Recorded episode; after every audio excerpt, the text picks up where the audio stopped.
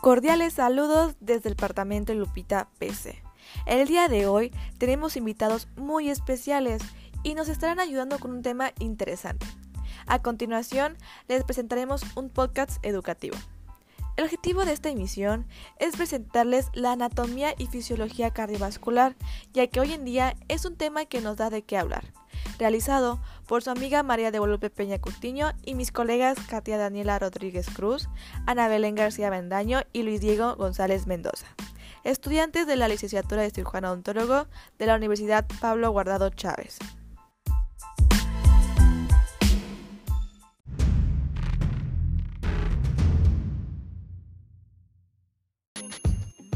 ¿Qué es?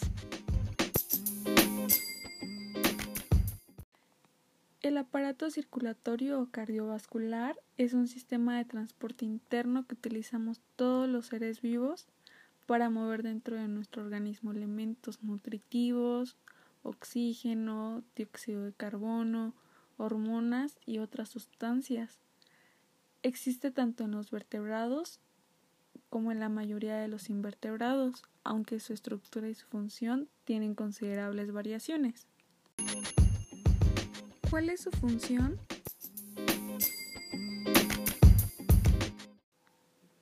Cumple con diversas funciones de suma importancia, ya que distribuye oxígeno, hormonas, nutrientes y otras sustancias importantes para las células y los órganos del cuerpo. Como ya lo había mencionado en un principio, cumple con diversas funciones como por ejemplo le ayuda al cuerpo a satisfacer las demandas de actividad, ejercicio y estrés. También ayuda a mantener la temperatura corporal.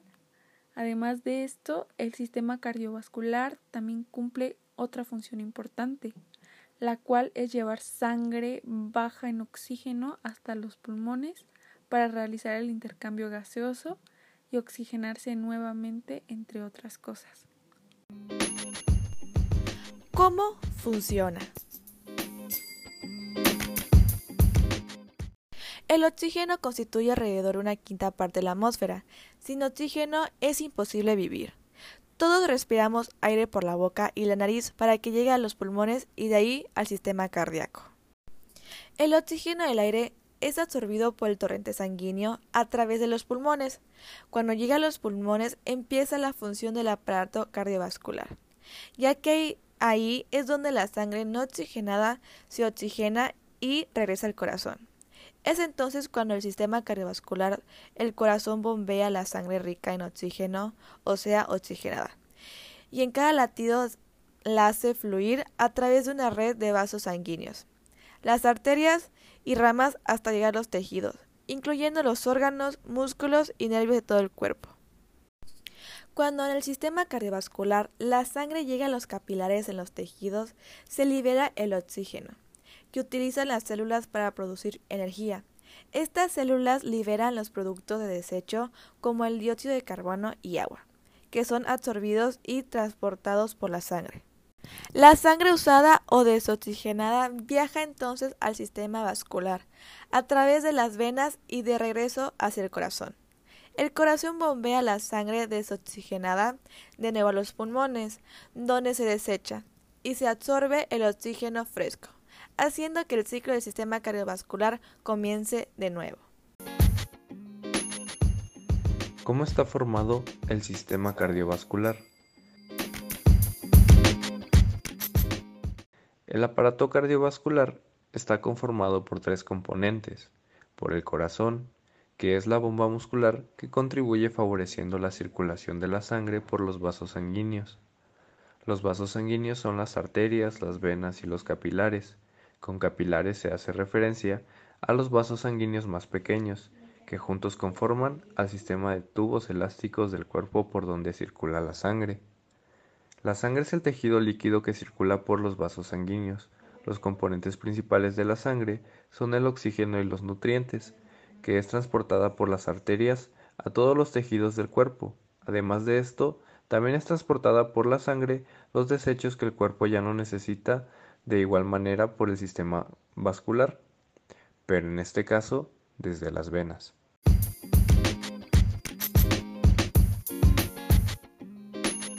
¿Qué órganos participan en el sistema cardiovascular?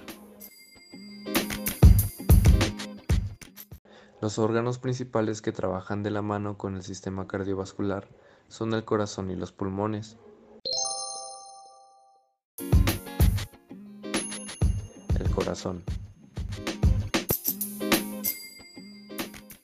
El corazón es considerado el motor del sistema cardiovascular. Tiene el tamaño de un puño cerrado y pesa alrededor de 300 gramos. En cuanto a su ubicación, lo podemos encontrar en la cavidad mediastínica, ligeramente un poco inclinada a la izquierda, sobre el diafragma. En cuanto a su sistema o la manera funcional del corazón, este se encuentra dividido en cuadrantes, dos cavidades superiores llamadas aurículas y dos cavidades inferiores llamadas ventrículos. Estos están divididos por válvulas unidireccionales. Aquí es donde se lleva a cabo el bombeo de la sangre cuando el músculo se contrae para que de esta manera la sangre sea dirigida a los vasos sanguíneos. El cuadrante del lado izquierdo del corazón es un poco más grande, ya que tiene más trabajo que hacer que el lado derecho. El lado derecho solo bombea sangre a los pulmones, mientras que el lado izquierdo bombea sangre a todo el cuerpo por el sistema cardiovascular. Los pulmones. El sistema respiratorio y los pulmones funcionan estrechamente con el sistema cardiovascular para la captación y eliminación de gases, como también la distribución de energía en el organismo. Los pulmones los podemos encontrar en ambos lados del corazón, en el pecho o el tórax. Se compone de tejido esponjoso con un abundante suministro de sangre. El diafragma es una capa muscular que separa el tórax de la cavidad abdominal y conforma el piso del tórax. El movimiento del diafragma, cuando respiras, hace que los pulmones se inflen. El aire que pasa por la nariz y boca hacia la tráquea, enseguida cada pulmón, a través de dos vías respiratorias llamadas bronquios, que se van dividiendo en vías respiratorias más pequeñas llamadas bronquiolos, hasta que finalmente es dividido hasta quedar en pequeños sacos denominados alveolos, donde se lleva a cabo el intercambio gaseoso. En este proceso, las moléculas de oxígeno y de dióxido de carbono se unen a la hemoglobina, una proteína en los glóbulos rojos.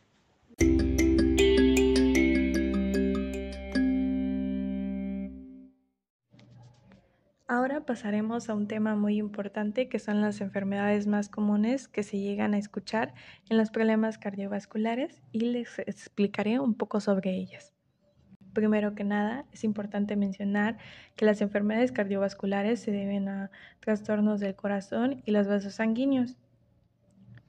Una de las primeras enfermedades que mencionaré es la cardiopatía familiar, son enfermedades que afectan al corazón o a los grandes vasos arteriales que, y tienen en común que se deben a alteraciones genéticas. Son enfermedades frecuentes, pues afectan a uno de cada 400 personas de la población general. El tromboembolismo pulmonar la oclusión o taponamiento de una parte del territorio arterial pulmonar, vasos sanguíneos que se llevan la sangre pobre en oxígeno desde el corazón hasta los pulmones para oxigenarla.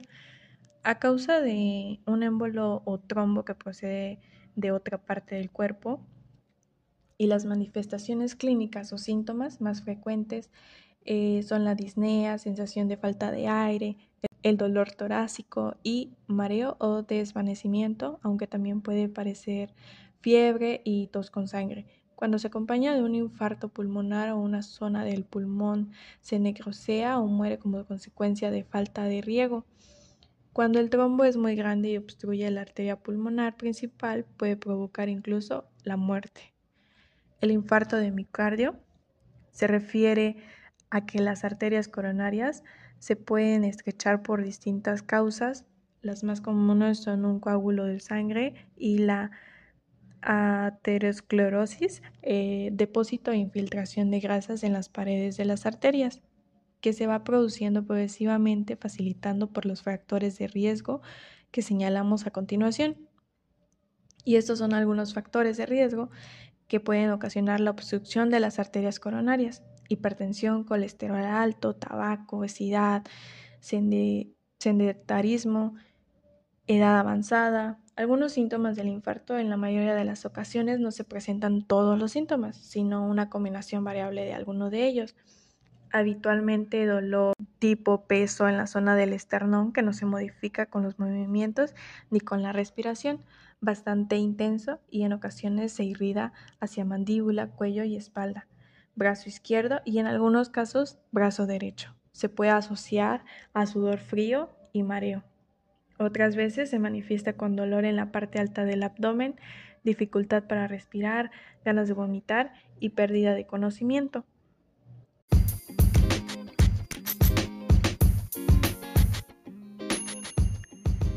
La fibrilación auricular una enfermedad grave ya que puede producir coágulos de sangre que pueden viajar desde el corazón hasta el cerebro y causarle un infarto cerebral.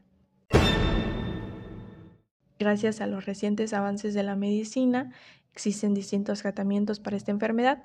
La mayoría de los pacientes pueden llevar una vida sana y productiva después del tratamiento de la fibrilación auricular. Es importante visitar al médico regularmente.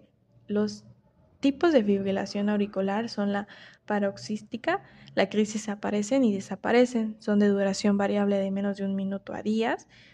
Es posible que una fibrilación auricular paroxística progrese a, una permanente, persistente y, permanente es la fibrilación auricular es constante sin que en ningún momento reaparezca el ritmo cardíaco normal, sinusual. Las cardiopatías congénitas son un grupo de enfermedades caracterizado por la presencia de alteraciones estructurales del corazón producidas por defectos en la en la formación del mismo durante el periodo embrionario. El tratamiento, cuando se precisa, suele ser quirúrgico. En algunos casos, las alteraciones pueden corregirse en una única intervención quirúrgica, pero en las cardiopatías congénicas más complejas puede ser necesaria la realización de más de una operación con el desarrollo de las nuevas tecnologías. Muchos procedimientos se pueden realizar por vía percutánea mediante funciones sin necesidad de cirugía abierta. Estas solo son algunas de las enfermedades más comunes. Si sufres alguna de estas enfermedades, ve con tu médico de confianza para tratarlo.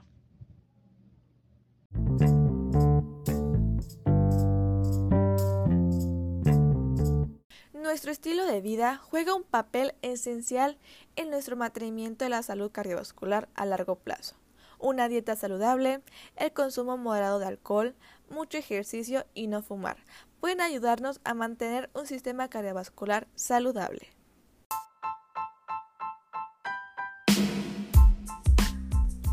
Agradecemos la oportunidad de llegar hasta ustedes. Esperemos que el contenido de este podcast sea de gran ayuda. Los esperamos en el siguiente episodio educativo.